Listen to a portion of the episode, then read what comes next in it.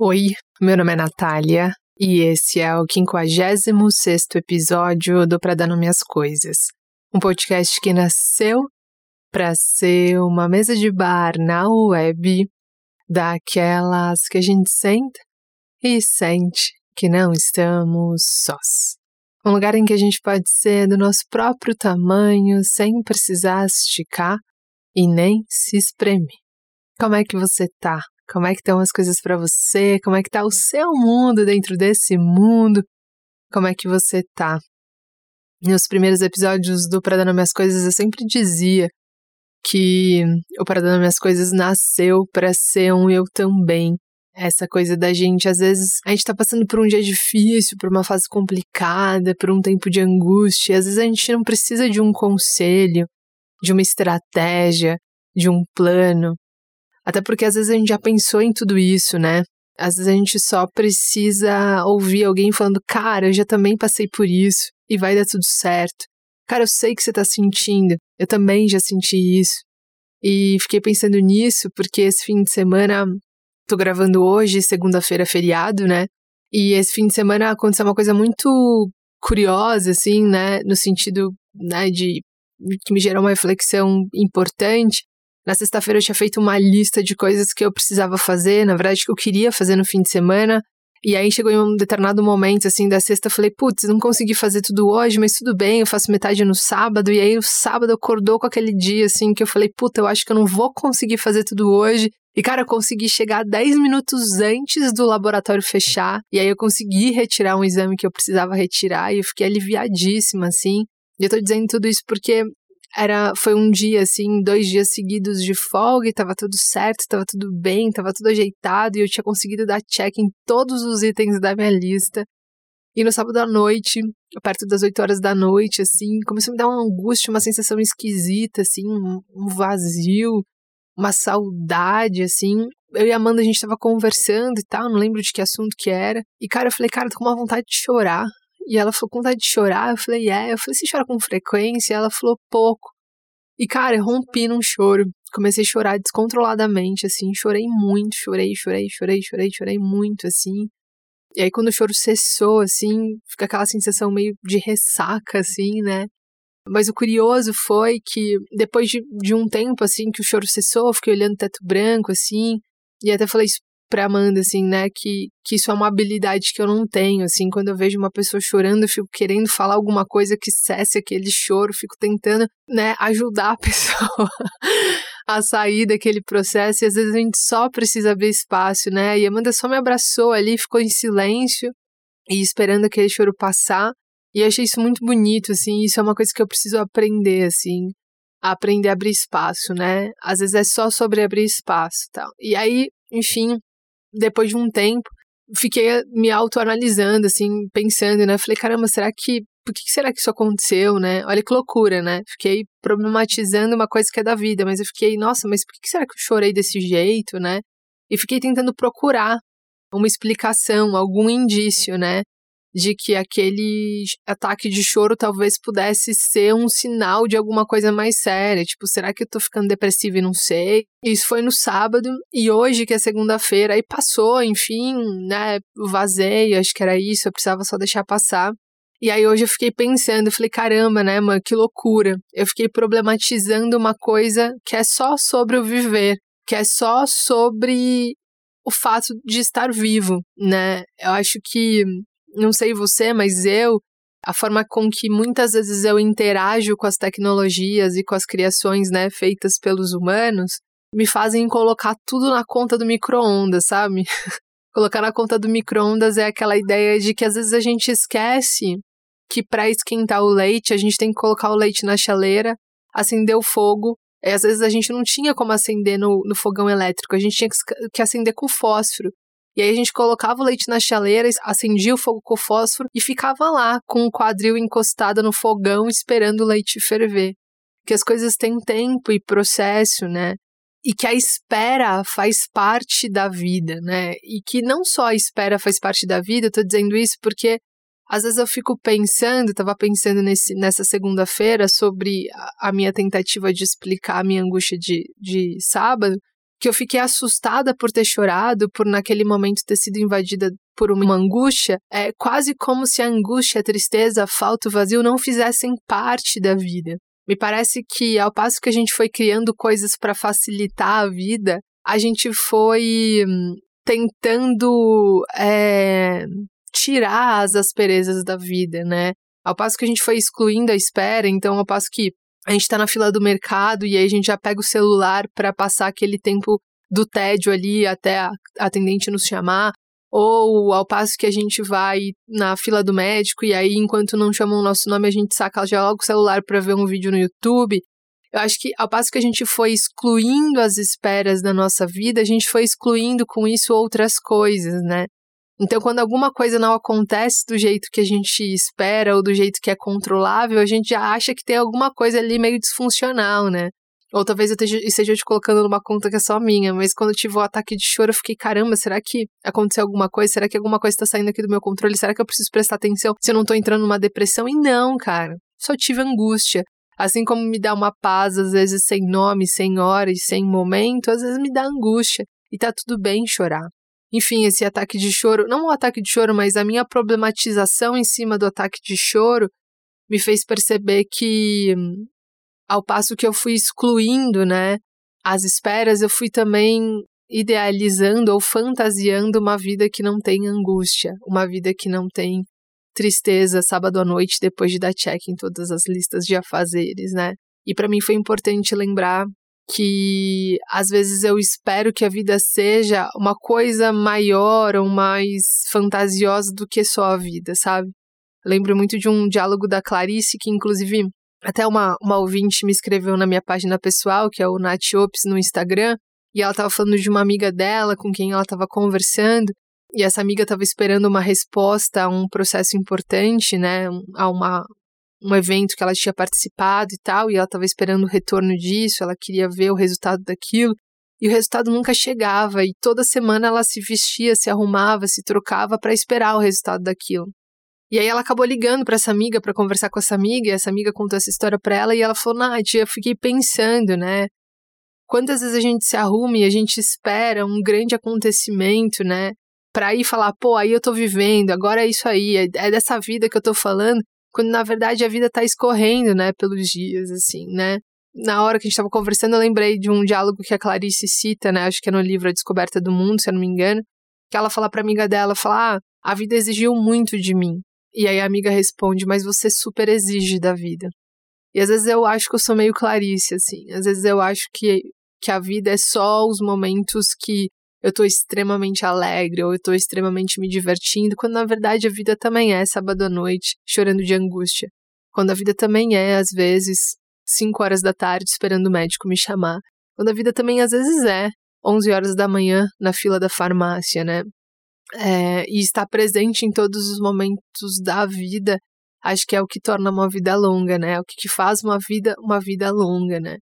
Enfim, e aí também concluí, né? Tava conversando com a Amanda essa segunda, e isso era uma percepção que já tinha me vindo também, que o que me faz é sempre voltar para esse lugar de, cara, peraí, onde tá meu coração? Deixa eu voltar, né? Por que, que eu tô questionando o fato de, de repente, sentir tristeza, né? O que, que eu tô querendo dizer para mim mesma com isso? Que eu não posso sentir tristeza, né? Ou que uma vida boa não, não tem tristeza? Que história é essa e tal? Mas sempre quando eu penso que eu quero viver uma vida longa, eu refaço o acordo de me comprometer a também viver esses momentos de angústia e de tristeza.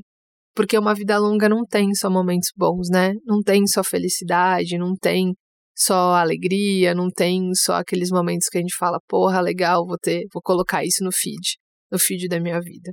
Enfim, foi uma, uma coisa que eu senti nessa semana e eu tô falando isso tudo só para dizer, cara, se você tiver coração aflito hoje, angustiado, triste, é, resista à tentação de achar que a sua vida é uma vida disfuncional. Resista à tentação de achar que tem algum problema com a sua vida, sabe? Se der, se for possível, lembra, né, cara? Tipo, qualquer vida, qualquer vida que esteja viva é também, em alguma medida, em alguns dias, em algumas semanas, angustiante, desencaixada, inadequada, triste, sei lá, meio apertada, né? Em alguns momentos é, né? E isso faz parte da vida. Embora as coisas que a gente foi criando, né? Acho que entre elas a rede social, né?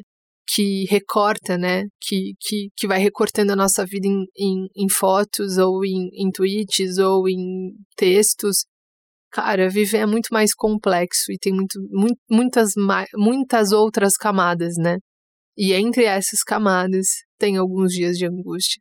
Então, se possível, né, resista à tentação de, de se culpar ou de culpar a vida ou de achar que tem algum problema porque sábado à noite, de repente, teve um ataque de choro. Eu não consegui resistir a essa tentação, fiquei problematizando naquele momento, mas agora eu tô mais esperta. e hoje eu vou falar sobre julgamento, sobre. Não sei se essa é uma dificuldade sua, mas do medo, que eu acho que a maioria de nós compartilha, né? O medo de ser julgado e uma percepção, algumas percepções que eu venho tendo ao longo do tempo, muitas delas por ralar o joelho nessa estrada. É, e aí vou compartilhar aqui. Boa audição.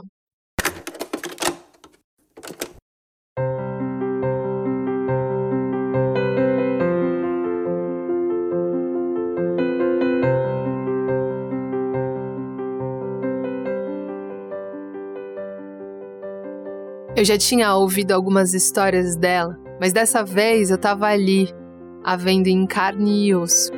Diferente da imagem que eu tinha na minha cabeça, ela era real, comum, humana, cotidiana.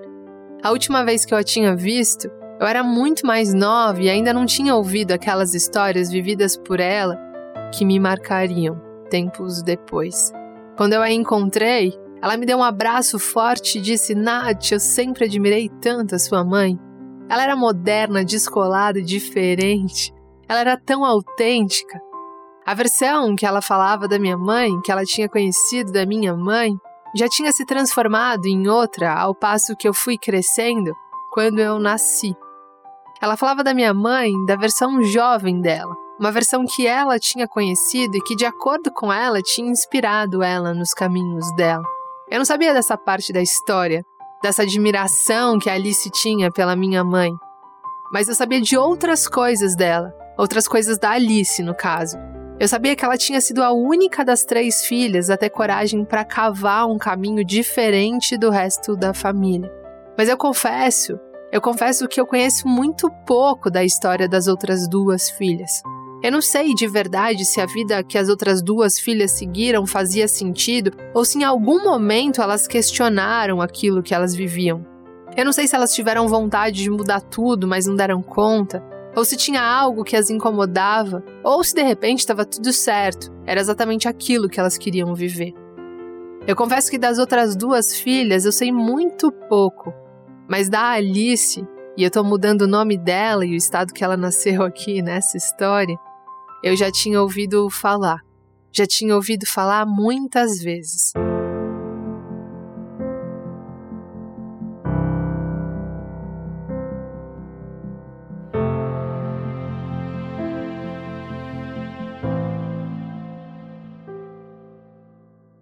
O que eu ouvia da Alice eram pequenos pedaços de uma mesma história. Ela tinha nascido em uma família bastante religiosa, o pai era pastor e a mãe quando não estava costurando vestidos para elas irem à missa de domingo ou fazendo bolos para vender, ela também estava lá ocupando uma função importante dentro da igreja da cidade. Ela era aquela pessoa que sabia sempre onde estava aquele salmo que a maioria das pessoas nem sabia que existia. A Alice era filha do meio. Eu não sei muito dessa infância, o que eu sei, o que sempre me encantou, é que quando ela entrou na adolescência, ela começou a sonhar em vestir calças jeans. Isso poderia ser algo extremamente banal, comum, cotidiano, se usar saias não fosse uma regra para aquela comunidade. Se não fosse exatamente aquele sinal que simbolizava que elas pertenciam, que ela pertencia, que aquelas pessoas eram daquela comunidade.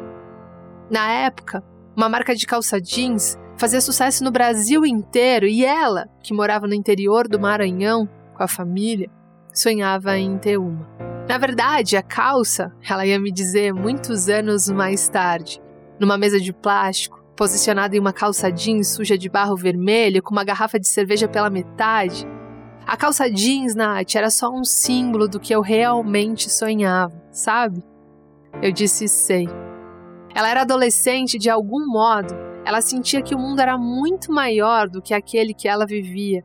Ela achava também que Deus era muito maior. Ela achava que Deus não tinha muita relação, não estava muito preocupado com aquilo que ela vestia, com aquilo que ela tirava do armário ou colocava. Então um dia ela chegou em casa e disse para o pai, que era pastor, que ela tinha comprado uma calça jeans com dinheiro de três salários como vendedora de loja e que a partir daquele momento ela não ia vestir mais saias. O pai tentou convencê-la, o pai tentou tirar a ideia daquela cabeça, tentou convencê-la do contrário. Ele disse que a igreja inteira ia ficar escandalizada, disse que essa seria a única, a única, ela seria a única mulher a vestir calças jeans, que ela ia ter que sustentar muitos olhares tortos, muitos julgamentos, mas ela estava decidida. Ela não ia vestir mais saias. Ela estava escrevendo a própria história e ela estava disposta a suportar que as pessoas não entendessem aquilo que ela tinha escolhido para a própria vida. Sempre que eu ouvia alguns trechos dessa história, dessa história da Alice, eu a admirava secretamente. A verdade é que eu queria um dia ter a liberdade que ela parecia ter. E eu coloquei isso como meta. Eu queria vestir algumas calças jeans em fases, em momentos, em situações da minha vida que eu me sentia compelida a usar saias. Mas ao passo que eu fui decidindo por isso, ao passo que eu fui vestindo as minhas calças jeans em diversas áreas da minha vida, eu descobri que isso não era o suficiente eu descobri que escrever a minha própria história é um grande objetivo, mas assumir que eu não vou conseguir controlar o modo que as pessoas vão contar a minha história é sim a grande meta. Escrever a minha própria história não é a única coisa, não é o grande lugar a se chegar, mas assumir que eu não vou conseguir controlar o que as pessoas pensam de mim a partir do momento que eu decidi contar a minha própria história, aí sim, isso sim é a grande meta.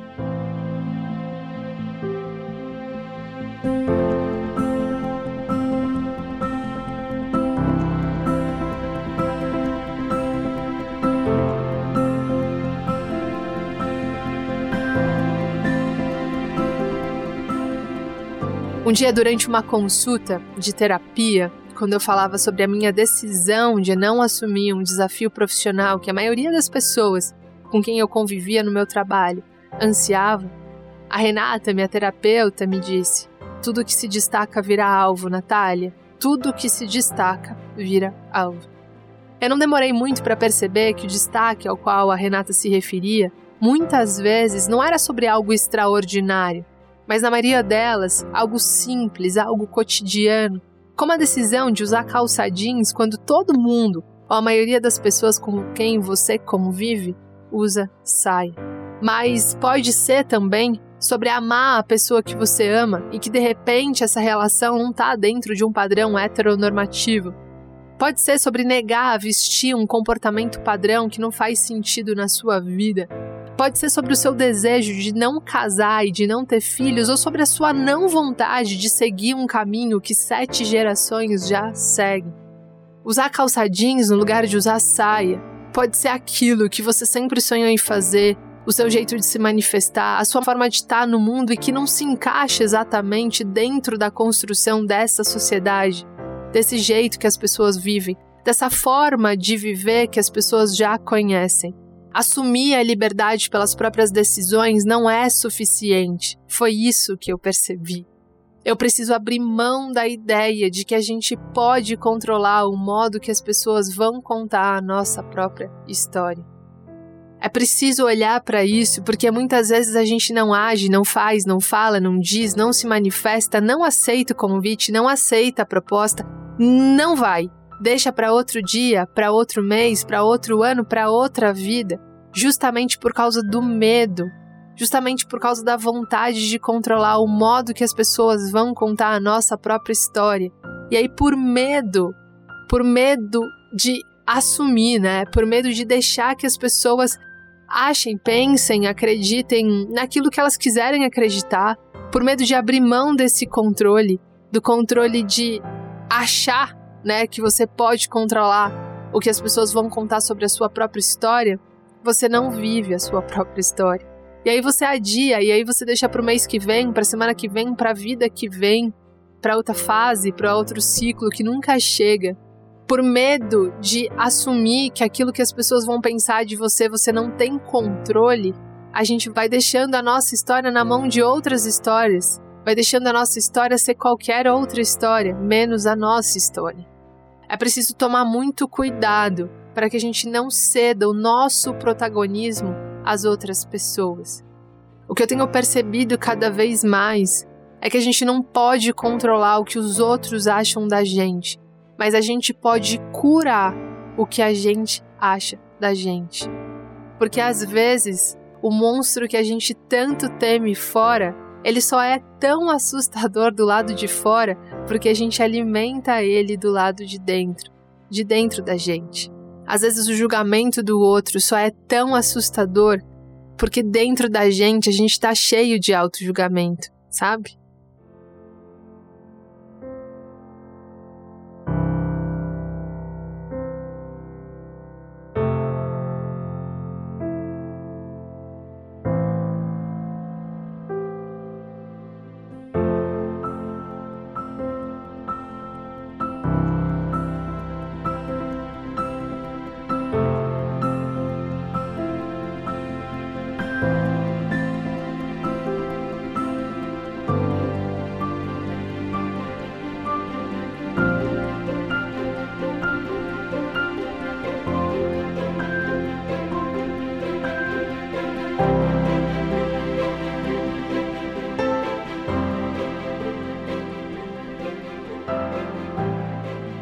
Comecei a pensar nisso tudo há duas semanas, quando recebi pelo correio um livro que eu nem lembrava que eu tinha comprado. É uma biografia não autorizada da Oprah, uma das apresentadoras mais influentes e uma das mulheres mais influentes dos Estados Unidos.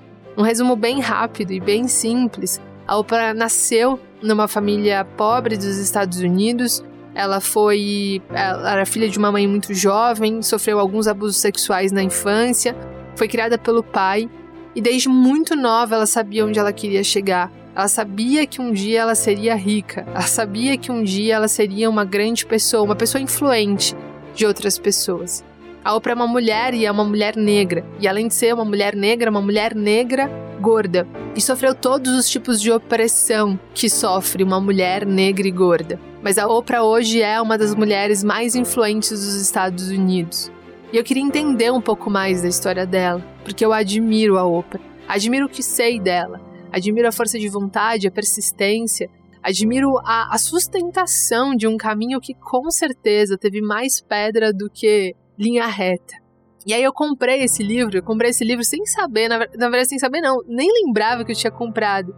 Mas aí quando chegou pelo correio, essa história é uma história à parte muito engraçada que eu contei em outro episódio. Mas eu quero dizer que na primeira página do livro, a autora explica que a Oprah não colaborou com o livro, ou seja, ela não deu a versão dela aos fatos.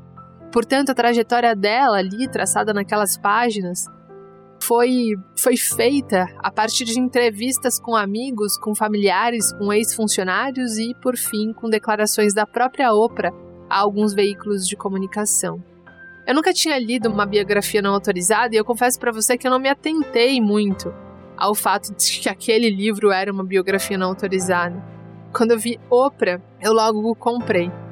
O fato dela não ter colaborado com a própria biografia me incomodou parcialmente, mas teve uma coisa ali que me incomodou completamente, que foi o fato de logo nas primeiras páginas a biógrafa fazer comentários sobre a história da Oprah. No lugar de só reportar o que ela ouviu das pessoas com quem ela esteve, ou os comentários das pessoas que ela entrevistou, ela sempre fazia comentários com algum juízo de valor, com algum tipo de julgamento, sabe? E aí, por várias vezes, eu pensei em fechar o livro, em abandonar a leitura. Porque meu incômodo tinha a ver com a ideia de ter alguém ali o tempo todo tentando me guiar a alguma conclusão sobre alguém que eu queria conhecer. O que estava acontecendo ali também tinha acontecido na minha adolescência, do mesmo modo que eu tinha tentado por muitas vezes montar mais peças desse quebra-cabeça, dessa imagem que eu tinha da Alice, Tinha sempre alguém ali tentando me convencer, a me guiar até uma outra percepção que eu estava tentando construir da Alice. Ali com o livro da Oprah no meu colo, eu queria ouvir a Oprah. Eu queria conhecer a Oprah. Não me importava muito o que achavam dela. Não me importava muito o que achava dela a biógrafa. Eu queria ler a Oprah.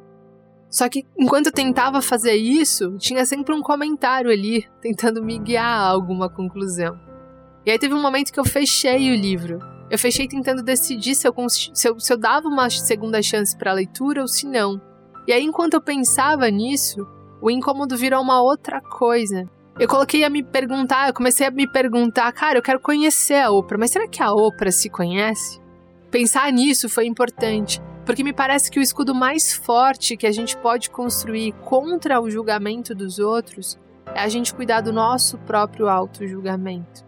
Mais grave do que alguém escrever uma biografia com críticas sobre a sua história é você ceder a outra pessoa o lugar de biógrafa da sua vida.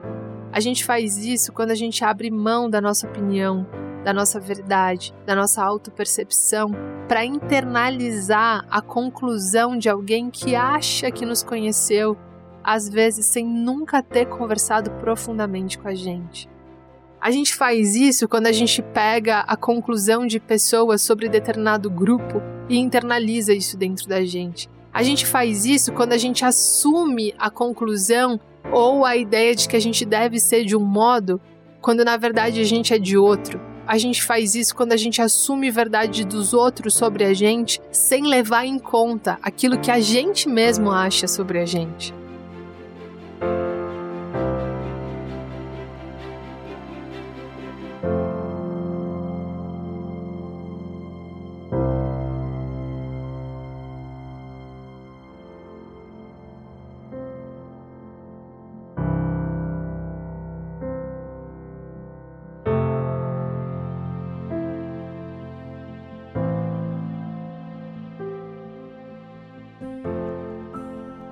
Quando mais nova, eu sonhava secretamente em ser a Alice. Eu queria de algum modo vestir a calça jeans quando esperavam de mim que eu usasse saia. A primeira vez que eu consegui, eu percebi que isso não era suficiente. Eu precisava vencer mais uma luta, que era a ânsia de controlar aquilo que os outros pensariam de mim quando eu fizesse algo que não esperavam de mim. A verdade é que eu esperava que as pessoas entendessem a minha decisão de usar calça jeans, quando todo mundo se dedicava às saias. Mas a verdade, para além dessa verdade, é que nem todo mundo vai ser capaz disso. E a partir desse lugar de quem desejou essa compreensão, mas em alguns momentos não teve, eu consigo, de um jeito muito verdadeiro, dizer que é foda não ser compreendido, não ser aceito, não ser acolhido, não ser respeitado pelo olhar do outro. Mas a passo que eu fui caminhando e vestindo as minhas calças jeans, eu fui me dando conta que pior do que não ser compreendido pelo olhar do outro é não ser compreendido por nós mesmos. O que eu quero dizer é que muitas vezes o medo do julgamento do outro só reflete um auto-julgamento. Às vezes a gente teme ouvir o lado de fora porque aquilo que vem do lado de fora só é um reflexo daquilo que a gente já se diz do lado de dentro. Quando eu me dei conta disso, eu entendi que eu só ia ficar em paz com o que os outros iam achar, ou melhor, eu só ia me libertar disso quando eu ficasse em paz, quando eu curasse, quando eu conseguisse curar o que eu mesmo achava, o meu olhar sobre mim. Às vezes o medo do julgamento é tão paralisante do lado de fora porque ele não tá só do lado de fora. Às vezes a gente é o nosso mais rígido algoz. E o mais presente também. Porque o algoz que está dentro da gente, ele nos acompanha às 7 da manhã na fila do mercado e às 10 da noite voltando para casa. É aquele que está com a gente na academia, no trabalho, na, na reunião de amigos e no primeiro encontro. Perceber isso, perceber que o julgamento que eu temia do lado de fora também existia do lado de dentro, foi um passo doloroso, mas também libertador. Porque foi olhando para isso que eu consegui perceber que hoje eu compartilho de algumas estradas da Alice, que a Alice anda. Foi importante também para perceber que essa coragem que eu ansiava ter, eu já tenho em alguma medida, em algumas áreas da minha vida. E foi ainda mais é, fortalecedor, digamos, porque me fez lembrar que eu ainda preciso lidar de tempos em tempos com o medo, com esse medo do julgamento. Mas quando o ar some, quando eu me sinto pressionada ou julgada ou intimidada ou com medo, eu sei que eu só preciso. Eu, eu sei que antes, né? Eu sei que eu não preciso tirar a calça jeans. Que eu não preciso ir lá no meu armário e pegar uma saia. Ou entrar na loja e comprar uma saia. Eu sei que eu não preciso me parecer com todas as pessoas. Eu sei que eu não preciso fingir ou tentar me adequar ou tentar me consertar para que eu pareça com aquelas pessoas. Eu só preciso me perguntar: eu sou capaz de me valorizar e de me compreender mesmo quando esse outro, mesmo quando essa outra pessoa não é capaz disso? Eu me conheço suficientemente para não deixar que outra pessoa escreva a minha biografia por mim? Antes de questionar o julgamento do outro, eu sou capaz de questionar o meu próprio julgamento? Esse julgamento que eu tô temendo do outro, que tá me inconformando no outro, em alguma medida, ele existe dentro de mim? As respostas a essas perguntas sempre me ajudam. Porque às vezes a gente tem medo que as pessoas confirmem do lado de fora só o que a gente já se diz, só o que a gente já se acusa do lado de dentro. Reverter isso leva muito tempo, às vezes a vida inteira. Às vezes a gente precisa de autoanálise, às vezes a gente precisa sentar na, na poltrona de um terapeuta para abrir o nosso coração e para investigar todas as causas desse auto-julgamento. Exige também boa vontade, exige também muito empenho. Mas ao passo que a gente vai caminhando do lado de fora, o caminho também vai se fazendo do lado de dentro.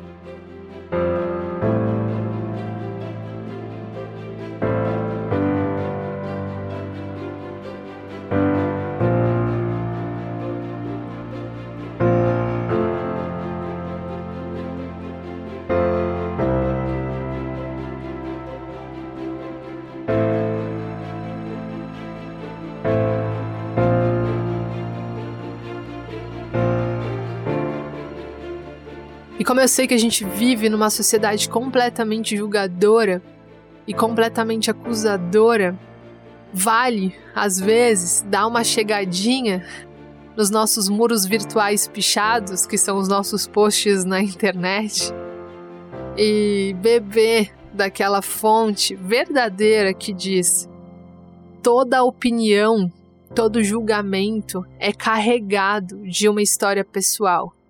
E aí a gente compreende que todo julgamento é uma confissão.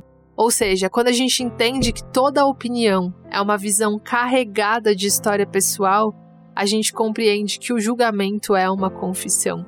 Essa é uma frase que circula na, na internet e que eu acho que faz muito sentido porque lembra que todo e qualquer julgamento, na maior parte do tempo, tem mais a ver com quem faz o julgamento do que com quem é julgado. E aí todo julgamento tem a ver com uma porção de fatores, como o lugar que a pessoa nasceu, a história de vida dela, as experiências pessoais, as limitações que ela tem. Quando eu penso nisso, eu penso numa outra coisa, eu penso nas pessoas que porventura julgaram a Alice por usar calça jeans quando todo mundo usava saia Fico pensando num grupo, nesse grupo de pessoas. Quantas pessoas nesse grupo queriam usar calça jeans, mas não tinham coragem de fazer o mesmo? Quantas pessoas julgavam duramente a Alice porque se sentiam duramente julgadas também? Quantas pessoas lutavam contra o próprio desejo e viam na Alice essa liberdade tão desejada quanto perigosa de inspirar outras pessoas a fazerem o mesmo? A verdade é que às vezes eu me dedico a pensar nessas coisas, mas essas respostas importam muito pouco. O que vale é que a Alice, anos depois, convidou a minha família para passar um ano novo lá com eles. E tempos depois, dias depois da virada, a gente foi para um bar perto da casa dela e a gente sentou numa mesa de plástico, numa noite quente, sem estrelas. Um cachorro latindo longe, um cara ligando som assim longe também uma música sertaneja, rua vazia, uma mãe passando com uma criança, uma velhinha passando do outro lado da rua, uma rua do interior do Maranhão, uma rua como qualquer outra, mas a Alice estava ali. E enquanto ela encheu o meu copo, eu olhava para o rosto da filha dela na tela do meu celular, sorridente, espontânea, forte. Pensava, cara, tomara, cara, tomara que essa criança, que essa menina cresça com a coragem no DNA. Tomara que ela cresça e seja forte. Tomara que ela seja uma inspiração, como a Alice foi para mim e como a minha mãe foi para Alice. Quando a gente saiu dali, duas horas depois, junto com a conta, ela tirou um guardanapo de papel do balcão para limpar o ketchup da batata que tinha sujado a calça jeans dela. Naquele momento, cara, eu me dei conta que a Alice não só tinha escrito um novo capítulo da história dela na adolescência, como ela tinha sustentado e visto, senti visto sentido em continuar escrevendo na vida adulta. E aí, quando eu vi aquela cena dela limpando ali a calça jeans e vi que ela ainda escrevia a própria história dela, aquela cena me serviu como resposta para a pergunta que eu queria fazer e era: e o medo? E o medo do julgamento, Alice? Como é que você faz? Como é que você fez? Enquanto eu me despedia dela e prometia voltar numa outra época, numa, outra, numa outras férias, algo dentro de mim já dizia, já me respondia. Há quem se inspire. A sociedade é grande, as pessoas são muitas, e há quem se inspire na história da calça jeans, na trajetória da calça jeans, na verdade da calça jeans da Alice. E há quem vá passar uma vida sem conhecê-la, sem se conhecer. Do mais, o que me ficou dessa história toda, dessa trajetória toda, desse tempo todo, foi lembrar que alguns monstros só são grandes do lado de fora porque a gente os alimenta do lado de dentro. Conviver esse período com a Alice, entender um pouco mais da história da Oprah, me fez dar um quentinho no peito.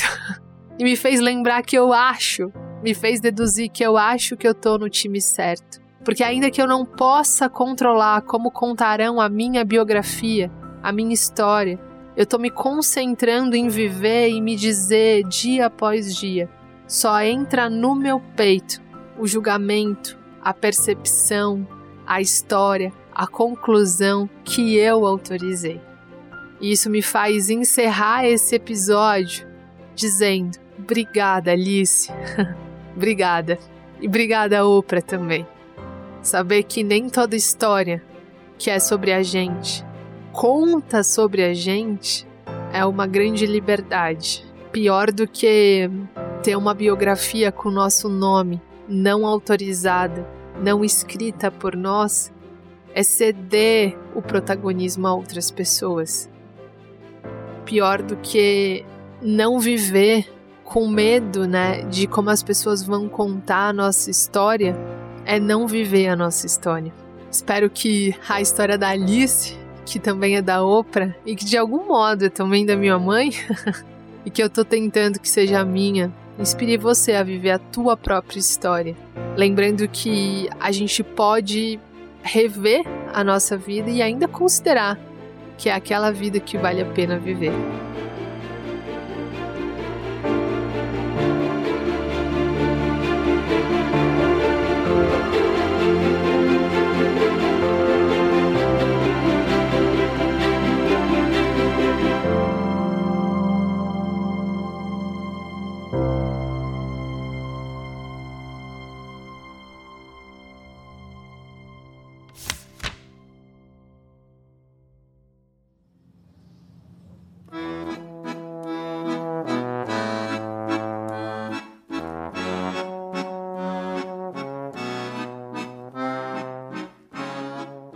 É isso, gente. Episódios novos todas as quartas-feiras. Quem faz a edição desse podcast é o Valder Souza.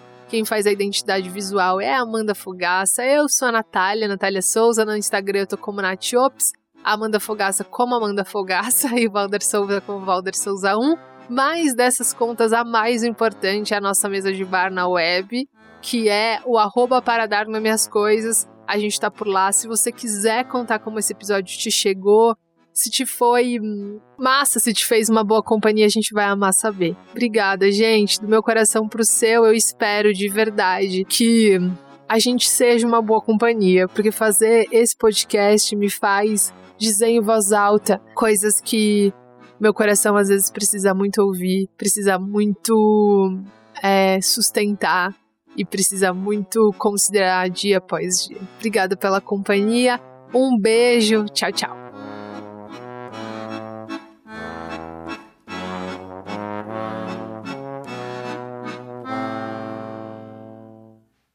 Se você